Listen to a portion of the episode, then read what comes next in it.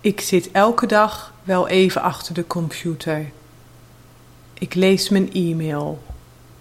Elke dag ontvang ik wel een paar e-mailtjes.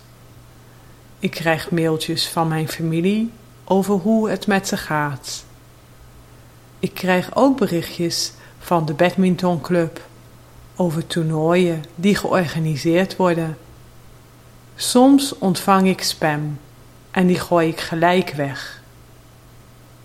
Soms zoek ik wat dingen op op het internet en lees wat artikelen van mijn favoriete webpagina's.